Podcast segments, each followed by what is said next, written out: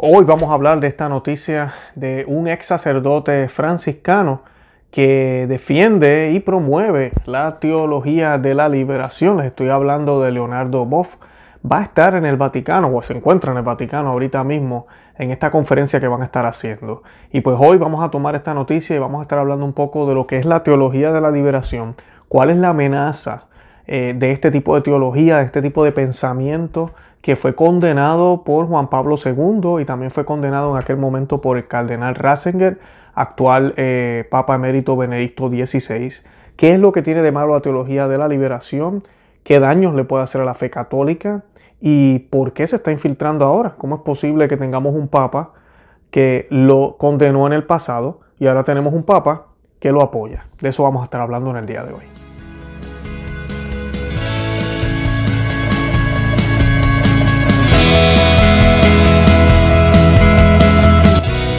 Bienvenidos a Conoce, Ama y tu Fe. Este es el programa donde compartimos el Evangelio y profundizamos en las bellezas y riquezas de nuestra fe católica. Les habla su amigo y hermano Luis Román y quisiera recordarles que no podemos amar lo que no conocemos y que solo vivimos lo que amamos.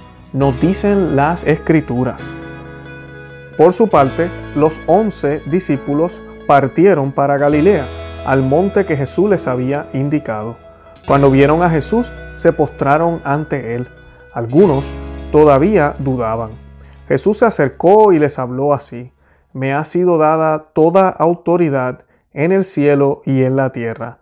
Vayan pues y hagan que todos los pueblos sean mis discípulos. Bautícenlos en el nombre del Padre y del Hijo y del Espíritu Santo, y enséñeles a cumplir todo lo que yo les he encomendado a ustedes yo estaré con ustedes todos los días hasta el fin del mundo. Palabra del Señor, gloria a ti, Señor Jesús. Y pues quise compartirle esta eh, escritura o este texto de las Sagradas Escrituras porque esa es la misión de la iglesia. La misión de la iglesia es llevar a Jesús las la, más, la, la, la, mayor cantidad de almas. Esa es la misión de la iglesia. Ahorita lamentablemente estamos viendo como en muchos lugares del mundo, incluyendo aquí Estados Unidos, ya están cerrando iglesias por la pandemia, están cerrando iglesias por el miedo que tienen, porque hay más eh, preocupación por la salud física que por la salud del alma. En eso están los obispos ahora. Y aparte de eso, en medio de todo este revuelo que hay en Estados Unidos con las elecciones, en medio de todo este revuelo con el cierre de iglesias, ahora tenemos también una conferencia donde tenemos abortistas y tenemos eh, personas como Leonardo Boff eh, promoviendo esta eh, teología de la liberación, que ya no le llaman así, ahora le llaman de otra forma y están en esta conferencia o en, este, en esta reunión sobre la economía eh, de Francisco, así se llama. Así que pues de eso vamos a hablar hoy. Y antes de eso yo quisiera que nos encomendáramos al Señor, a nuestro Señor Jesucristo. Esta oración eh, queremos hacerla en el día de hoy. Primero que nada por el mundo entero, por todo lo que está sucediendo en el mundo entero, para que el Señor nos dé calma, nos dé paz y nos ayude a enfocarnos en lo que de verdad es más importante, que no son las cosas pasajeras aquí en la tierra, sino las cosas de allá en el cielo, las cosas eternas. De nada le vale al hombre ganar todo aquí en la tierra si pierde su alma. Eso nos dice el Señor. A ti, mi Señora, te pedimos que intercedas por nosotros, ruega por nosotros, junto con nosotros, junto con tu iglesia eh, triunfante, con la iglesia católica aquí en la tierra, también la militante, para que eh, podamos acercarnos cada día más a tu Hijo. Y esta oración, ¿verdad? La vamos a hacer en nomine Patri, et Filio, Espíritu Santi. Amén. Pater noster, quias in celis, sanctificetur nomen tuum, abenia renum tuum, fiat voluntas tua, sicut in cielo et in terra. Pane nostrum quotidiano da nobis hodie, et enite nobis debita nostra, sicut nos dimitimus debitoribus nostres, et ne nos entucas en tentatione, se libranos lo malo. Amen. Ave Maria, gratia plena, Dominus tecum, benedicta tu in mulieribus et benedictus fructus ventris tui, Iesus. Santa Maria, Mater Dei, ora pro nobis peccatoribus, nunc et ora mortis nostre. Amen. Gloria Patri, et Filio, Spiritu Santo, sicut erat in principio et nunc in semper, et in saecula saeculorum. Amen. In nomine Patri, et Filii, et Spiritus Sancti. Amen. Amén, bendito sea Dios. Y pues la noticia que les quiero leer, ¿verdad? No es, no, es buena noticia. El teólogo de la liberación, Leonardo Boff, es un orador principal en la conferencia Economía de Francisco en el Vaticano. El controvertido ex sacerdote franciscano fue disciplinado por el Vaticano en la década de 1980 por difundir ideas de orientación marxista que demostraban un profundo malentendido de la fe católica. Y pues si quieren saber un poco más de este tipo de, de temas, nosotros hicimos dos programas con el señor Julio Loredo, a quien voy a mencionar también porque está citado en este artículo. Y pues Julio Loredo eh, hicimos un programa sobre la teología de, del pueblo, que es la teología del Papa Francisco. Y, también hicimos uno sobre la teología de la liberación, que tiene influencia, la teología del pueblo sale de la teología de la liberación. El, el señor Julio Loredo escribió un libro que se llama Teología de la Liberación, Salvavida de Plomo para los Pobres. Y este, este libro es muy importante porque hoy en día se nos habla desde Roma que la iglesia existe para los pobres. Eso no es cierto. Que la iglesia existe para los pobres. Yo casi me río cuando escucho esos disparates que salen de allá, desde Roma. Eh, no, la iglesia no es para los pobres, la iglesia es para toda la humanidad, pero la iglesia es el cuerpo de Cristo. ¿Y qué tiene que hacer la iglesia? Ir y predicar el Evangelio, hacer a todos discípulos de Cristo. Para eso existe la iglesia, para bautizar, para proveer los sacramentos, para que esa promesa que hizo el Señor de que estaré con ustedes hasta el fin de los tiempos sea una realidad. Porque a través de la iglesia, que es el medio y es el cuerpo de Cristo, es que tenemos Eucaristía, tenemos los sacramentos y tenemos la presencia real eh, pero también visible, ¿verdad? Real, porque el Señor sí es real en nuestros corazones, espiritualmente, pero real en la Eucaristía, tangible, que podemos, que podemos ver, que podemos comer, eh, tangible en ese perdón que nos dan los sacerdotes en la confesión, que es, el, que es Cristo mismo, eh, en todo lo que en la iglesia hacemos, en la Santa Misa, en todo. Así que para eso es que existe la iglesia. la iglesia no existe solo para los pobres, y que entonces con los que, ¿verdad? Tal vez tienen más que los pobres y que con los que están a cargo de empresas y tienen jornaleros y empleados. Eh, eso para la iglesia no está para ellos. Ahí es donde está el problema de toda esta teología de la liberación y teología del pueblo que, que, mira, fueron condenadas en el pasado. Y pues los invito a que vean esos programas para que se orienten más. Pues yo voy a dejar los enlaces en, el, en la descripción de este video. También les estoy compartiendo el enlace de otro programa que hicimos con Alicia Beatriz eh, Montes, eh, ella hizo un estudio sobre libros católicos y encontró estos libros educativos para maestros, eh, donde tenía suficiente material sobre la teología de la liberación, inclusive en los libros que son para los maestros, está citado este que estamos hablando, Leonardo Boff. Y en ese programa hablamos bastante de Leonardo Boff, también hablamos de otro teólogo, el teólogo Kant, y pues tocamos bastantes temas de esto y es impresionante como alguien que fue condenado por la iglesia, ahora estos traidores, estos modernistas que están al timón de la iglesia están tratando de traer eso a la misma. Y pues dice, el controvertido teólogo brasileño de la liberación, Leonardo Boff, será un orador principal en la economía de Francesco, una conferencia internacional de tres días organizada por el Vaticano que comienza eh, mañana. Esta noticia está saliendo hoy, 19 de noviembre. Eh, con el objetivo de hacer que las finanzas sean inclusivas y sostenibles.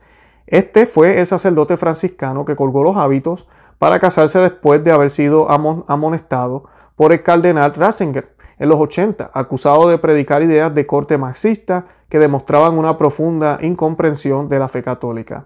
Será uno de los ponentes estrellas de la conferencia sobre la economía de Francisco. Así que ese es el, una persona que dejó los hábitos, se casó otra vez, la iglesia lo condenó, vamos a hablar de esto en unos minutos, eh, va a ser el, orador estrella de este, de este evento. Eh, dice, un eh, ex sacerdote franciscano, Boff, hablará sobre responsabilidad socioecológica, visión global, acciones territoriales, junto con el padre Wilson Grosch, quien trabaja con los pobres en la favela de Florianópolis en el sur de Brasil. Según los organizadores de Economía de Francesco, la conferencia del 19 al 21 de noviembre tiene como objetivo proponer ideas que se muevan y vivan por una economía más justa, más fraternal y más sostenible y den un alma a la economía del mañana. Unos 2.000 economistas y empresarios menores de 35 años de todo el mundo participarán en la reunión transmitida en vivo que incluirá un maratón de intercambios en línea de 24 horas. Eh, de 24 horas. en el segundo día. Boff, de 82 años, uno de los defensores supervivientes más conocidos de la teología de la liberación, una síntesis de la teología cristiana y la socioeconomía que enfatiza la preocupación social por los pobres y la liberación política para los pueblos oprimidos. Y pues eh, ahí es donde está el problema. Cuando nosotros, el marxismo lo que hace, y por eso les digo que vean los programas, pero para darles una breve idea, el marxismo lo que siempre hace es crear la guerra de clases. Es el, pobre contra el rico, el jornalero contra el, dueño de, la hacienda o del, negocio, eh, mujer contra hombre. Ahorita mismo estamos viendo eso, la guerra de géneros, todo este tipo de cosas, eh, los obreros contra los patronos, es lo que ellos usan para crear revolución. Y con la revolución tú destruyes el sistema que existe porque el sistema que existe es injusto. El sistema que existe no, no, no ayuda. Y eso es lo que la teología de la liberación predica, que hay que romper todas estas fronteras, todas estas barreras, eh, todas estas cosas que no dejan que se pueda supuestamente que llegue el reino de Cristo. Cuando la iglesia, primero que nada, no se puede asociar con un solo grupo, con una clase, eso es lo que condena Juan Pablo II y Benedicto XVI. La iglesia no puede ser utilizada de esa forma. Y segundo, es que Cristo renueva todo. Y sí, la diferencia de clases la va a haber siempre. Existen hombres y mujeres, siempre van a haber pobres y ricos. Eh, todo eso siempre va a existir. Ahora, si estamos todos en Dios, unidos en un solo Cristo, en un solo cuerpo, todos vamos a tener lo que necesitamos y vamos a poder ser felices independientemente de las destrezas y en el sitio y en el lugar donde nuestro Dios nos puso, porque Él es el que escoge, donde nos coloca y donde nos pone. Y pues por eso es que fue condenada. Y ahí es donde está el problema. La Congregación para la Doctrina de la Fe bajo el cardenal Joseph Ratzinger, que ¿verdad? El, Benedicto XVI en estos tiempos, condenó al movimiento, entre otras razones, por tener conceptos tomados, prestados acríticamente de la ideología marxista. El propio Boff describió una vez que el movimiento proponía, el mismo Boff dijo esto, el marxismo, el materialismo histórico en teología. En 1984 el Vaticano exigió silencio y obediencia a Boff por un libro que había escrito diciendo que mostraba un profundo malentendido de la fe católica.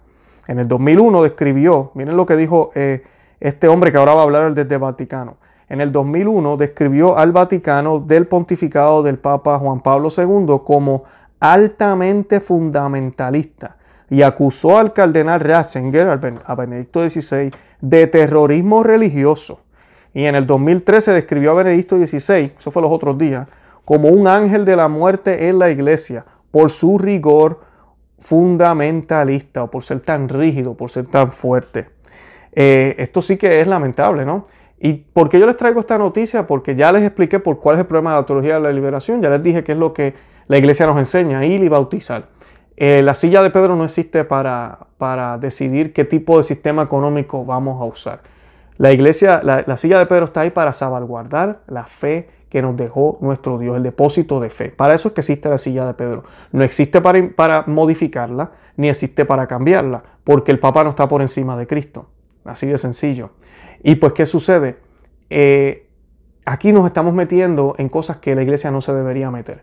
La iglesia lo que tiene que hacer es que los gobiernos hacen esa parte política, esa parte social, y la iglesia vela que ninguna de las doctrinas por las cuales nos regimos los católicos, por las cuales se debería regir el mundo, como la ley natural y todo eso, ninguna de esas se viole.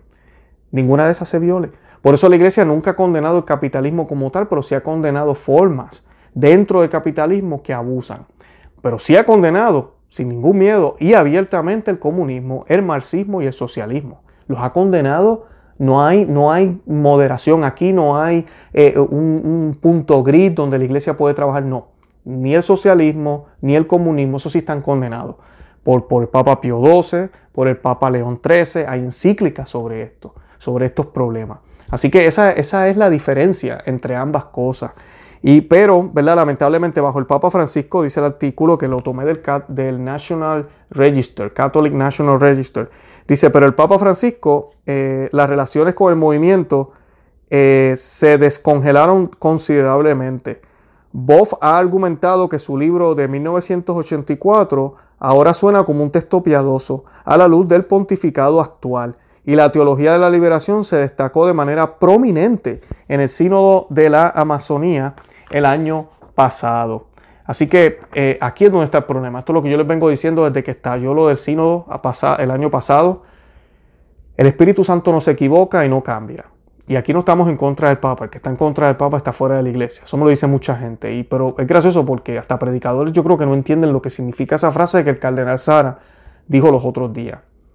Una cosa es estar en contra y otra cosa es estar de acuerdo en todo ciegamente cuando, cuando la persona está cayendo en error. Porque Bergoglio, el Papa Francisco, es un hombre, es un ser humano y se puede equivocar. Porque sí, los papas se pueden equivocar. Y se han equivocado en la historia. Hay ejemplos, hay múltiples de ejemplos que se han equivocado. ¿Y qué pasa? Yo no puedo seguir ciegamente algo que va en contra de lo que dijeron los papas anteriores, que va en contra de lo que dijeron los papas anteriores, que no contradice el magisterio perenne de la iglesia, que no contradice el magisterio milenario de la iglesia, que no contradice las sagradas escrituras. Si tenemos uno de estos que ocupa la única oficina, porque es una sola, la silla de Pedro es una, si uno de estos contradice los demás papas, entonces hay un problema, porque la silla no puede cambiar la oficina tampoco. Por eso no podemos estar en contra del papa, porque estar en contra del actual papa es estar en contra también de todos los papas. Eso no podemos estar en contra del papa, pero tampoco podemos caer en los errores del ser humano que ocupa esa silla, esa silla del papa.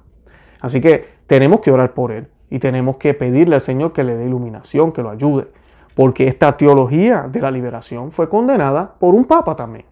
Entonces, ¿quién tuvo la razón? ¿Será que el Espíritu Santo se equivocó? ¿Será que por dos mil años el Espíritu Santo se equivocó y ahora con Francisco es que el Espíritu Santo está realmente obrando? ¿O será la última opción que le voy a dar ahora? ¿Será que el Papa Francisco está equivocado? Por eso tenemos que orar por él. Eso no es estar en contra de él. Al contrario, lo hacemos con amor. Pero si está equivocado y está en contra de lo que la iglesia dijo, tenemos que discutirlo y tenemos que hablarlo y tenemos que ver por qué. Y ya pues ya les hablé el, problema con la teología de la liberación. El Papa Francisco, que según el historiador argentino Roberto Bosca, aceptó la teología de la liberación en su juventud, pero de una manera no ideológica, no perdió tiempo después de su elección en recibir calurosamente en el Vaticano a algunos de sus exponentes y fundadores. También se programó una audiencia para Boff en el 2015, pero fue cancelada porque Francisco estaba eh, enojado con una carta escrita por 13 cardenales preocupados por la dirección del sínodo de la familia, según una entrevista que Boff concedió en diciembre del 2016 a un periódico alemán. En esta entrevista, el, sacerdote, el ex sacerdote, disculpen, Boff, también dijo que Francisco le había pedido material para usar en su encíclica del 2015 sobre el medio ambiente Laudato Si, eh, y que el Santo Padre le había agradecido posteriormente por su contribución en ese eh, documento papal. En el 2019, déjenme parar aquí, esto es un documento papal donde tiene influencia de una persona que fue condenada por la iglesia. Interesante. Como yo les he dicho, aquí van a pasar décadas después que Francisco eh, fallezca o se acabe este pontificado, pero aquí hay mucho que evaluar, mucho que evaluar. La iglesia tiene que pronunciarse, porque hay cosas aquí que, contradicen dos mil años de magisterio. En, eh, en, el 2019, Francisco le escribió una carta a Leonardo Bo felicitándolo por sus 80 cumpleaños o cumpleaños número 80, diciendo que continúa leyendo algunos de sus libros y que estaba orando por Boff y su esposa. Fuerte crítico del capitalismo neoliberal, Boff, que dejó a los franciscanos y al sacerdocio en 1992, ha abogado durante mucho tiempo por una distribución más equitativa, vamos a hablar claro, está hablando por, de socialismo, de los recursos del mundo y la preocupación por el medio ambiente. Acuérdense que ahora con el medio ambiente, se lo he dicho mil veces, el nuevo rojo es verde, la bandera del comunismo es la ecología. Eso es lo que están usando. Y lamentablemente allá en Roma están abordando este tren. Y sin ningún problema, lamentablemente.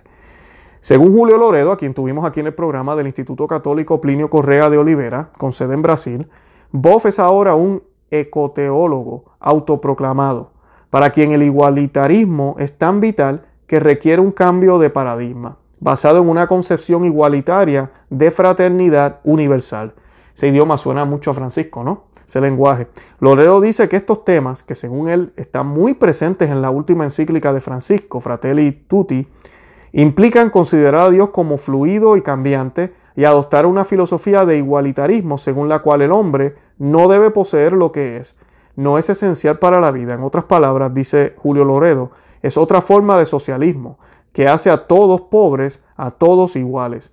Él cree que la clave para entender la conferencia de esta semana es reconocer su filosofía según la cual la pobreza es el medio, pero el objetivo es el igualitarismo.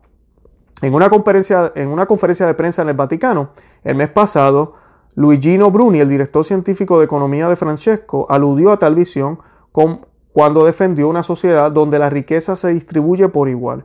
Hemos entrado en la era de la riqueza comunal y se necesita una nueva economía, dijo una, dijo una y agregó, con la que los jóvenes ya están comprometidos. Bruni continuó diciendo que el grito de la tierra y el grito de los pobres son el mismo grito, como nos recuerdan las encíclicas del Papa Francisco, Laudate Si y Fratelli Tutti. Una fraternidad con la tierra que no incluye la fraternidad con los más pequeños no está completa. En el 1995, para casualidad, Boff escribió un libro que se titulaba Grito de los pobres, Grito de la tierra, que intentó vincular el espíritu de la teología de la liberación con el desafío de la ecología. Así que estamos viendo aquí cómo estas influencias desde los 80, bueno, de los 60, pero para acá, ahora influyen a la iglesia, están influyendo a todo este liderazgo. Y el problema con esto de, de la distribución de los bienes, que la gente no entiende, es que cuando tú le quitas a uno para darle al otro, supuestamente estás haciendo una justicia con el que menos tiene, pero estás haciendo un acto de tiranía con el que tenía eso. Porque todos tenemos propiedad, todos tenemos derecho a, la propiedad, a lo que tenemos. Entonces, ¿quién eres tú para quitarme lo que yo tengo? Lo que hay que hacer es evangelizar para que el que tiene le dé al que no tiene. Para que el que tiene, por ejemplo, dos camisas y hay uno que no tiene una camisa, pues mira, dale la camisa que, no te hace falta. Eh, de eso se trata. Pero no, ellos quieren que esto, como digo yo, a la mala, ¿Quién va a ser el administrador? Supuestamente un gobierno, un gobierno que no es santo tampoco, que no es perfecto. Y lo gracioso es que esto se ha tratado en muchísimos países y no ha funcionado, ni va a funcionar, porque el ser humano no es perfecto. El ser humano jamás puede pensar que tiene la capacidad de distribuir todos los bienes de una manera tan perfecta y equitativa que es casi como Dios. Nadie puede hacer eso, nadie puede hacer eso. Y ni siquiera eso es lo que Dios quiere. Porque si no, Dios le diera lo mismo a todo el mundo, pero Dios no nos hizo iguales. Dios nos da cosas distintas. Unos podemos hacer, unos somos buenos en algo, otros somos buenos en otras cosas. E inclusive en las escrituras vemos esto, en la palabra de Dios. Vemos cómo es en las, en las parábolas, por ejemplo, de los talentos. Cómo le da diferentes cantidades de talentos, ¿verdad?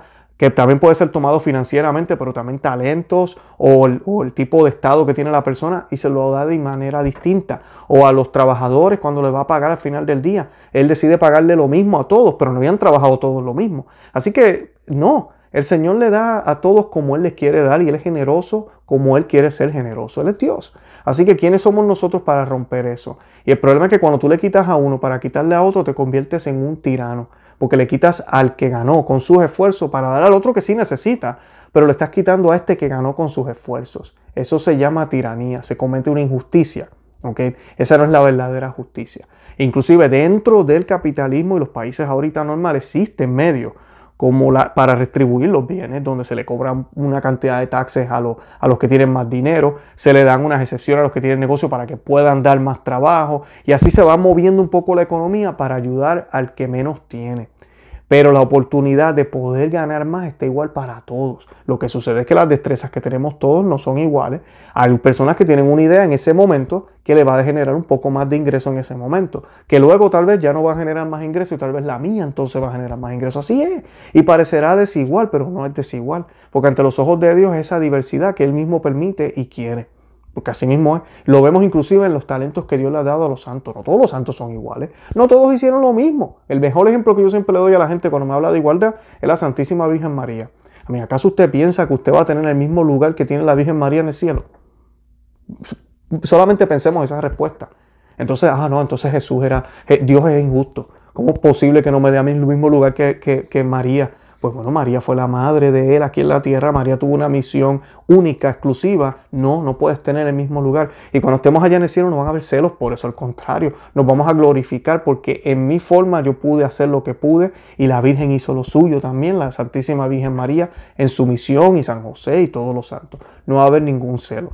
Los apóstoles lo vemos en las Sagradas Escrituras. ¿Quiénes eran los tres preferidos? ¿Quiénes eran los tres preferidos? Pedro, Santiago y Juan, esos eran los que estaban en todos los eventos importantes. Ay, pero Jesús era injusto. No, Él es Dios, Él le da a, como nos quiere dar y nos quita si no utilizamos las cosas como las debemos utilizar, si no utilizamos nuestros dones, lo dice la palabra de Dios también. Así que dejemos esta, este tipo de ideas, son bien, bien marxistas y comunistas y se han infiltrado en la juventud. Por eso es que están buscando personas menores de 35 años. Esos son los que lamentablemente le han lavado el cerebro. De la economía de la salvación a la economía de, de Francisco. ¿Qué autoridad puede tener el vicario de Cristo sobre la economía? Es algo que ¿verdad? No, no, podemos entender. La misión del Papa es de custodiar el depósito de la fe y gobernar la iglesia. Y la realidad es que no tiene ninguna. No tiene ninguna autoridad sobre la economía. Ninguna. Así que lo que estamos haciendo aquí, lamentablemente, está es la trampa del demonio, distrayéndonos en cosas que no son importantes. Ahorita se están cerrando las iglesias. Ahorita las personas no van a tener sacramentos. Y en vez de estar pensando en cómo vamos a hacer para salvar almas, estamos pensando en cómo vamos a salvarle la salud. Así que vamos a cerrar la iglesia. En vez de estar pensando en cómo vamos a llegar al cielo, cómo vamos a convertir más personas, estamos pensando en cómo vamos a hacer el mundo entero comunista. Es increíble que la Iglesia Católica esté envuelto en esto. Y miren otros invitados que tienen aquí para esta conferencia. Uno de ellos es Jeffrey Sack. Jeffrey Sack es muy conocido, es un y ferviente abortista. Eso es lo que es, un abortista. Va a estar ahí. Es que nosotros somos, ¿verdad? Nosotros somos, tenemos las puertas abiertas para todos. Todos tienen oportunidad para hablar. Así que tenemos un abortista, un ex sacerdote que, dejó la, el sacerdocio y se casó y, y, fue condenado por la misma iglesia. Así que, eh, ¿qué, podemos hacer con esto? También vamos, van a tener personas que estuvieron eh, envueltos en, la, en el sínodo de la Amazonía, con los de la Pachamama también, y que fueron disciplinados luego, ¿verdad? El ex el sacerdote, ¿verdad? Que fue disciplinado también por, por Ratzinger, por Benedicto XVI. Así que ese es el tipo de eh, liderazgo que estamos teniendo ahora, el tipo de conferencias que se están haciendo en el Vaticano. Y no, o sea, nadie me puede decir a mí que podemos cambiar de creer en una cosa, ahora creemos otra. Aquí hay unos desobedientes. Y mi pregunta es, ¿tenemos que, eh, ¿tenemos que obedecer a los desobedientes? La respuesta es no. Así que lo único que podemos hacer es orar por estas personas, orar por estos líderes de la iglesia, pedirle misericordia al Señor y ser fiel al magisterio. En este caso, ver lo que escribieron eh, Benedicto XVI, ver lo que escribió el Papa Juan Pablo II y aferrarnos a la doctrina de la Iglesia Católica, que es lo que ellos defendieron en aquel momento. Si a Francisco no le gusta y quiere hacer otra cosa, ya él, ese es su problema. Pero yo acá, Luis Román, yo voy a seguir a Cristo, voy a seguir el Evangelio y voy a seguir en mi iglesia católica, en nuestra iglesia católica. Porque yo sé que no hay salvación fuera de la iglesia. Así de sencillo. Bueno, yo los invito a que visiten nuestro blog, no que se suscriban aquí al canal en YouTube, que le den me gusta al video y que lo compartan en todos los medios sociales, Facebook, Instagram y Twitter. De verdad que los amo en el amor de Cristo, ustedes no saben cuánto. Eh, y Santa María, ora pro nobis.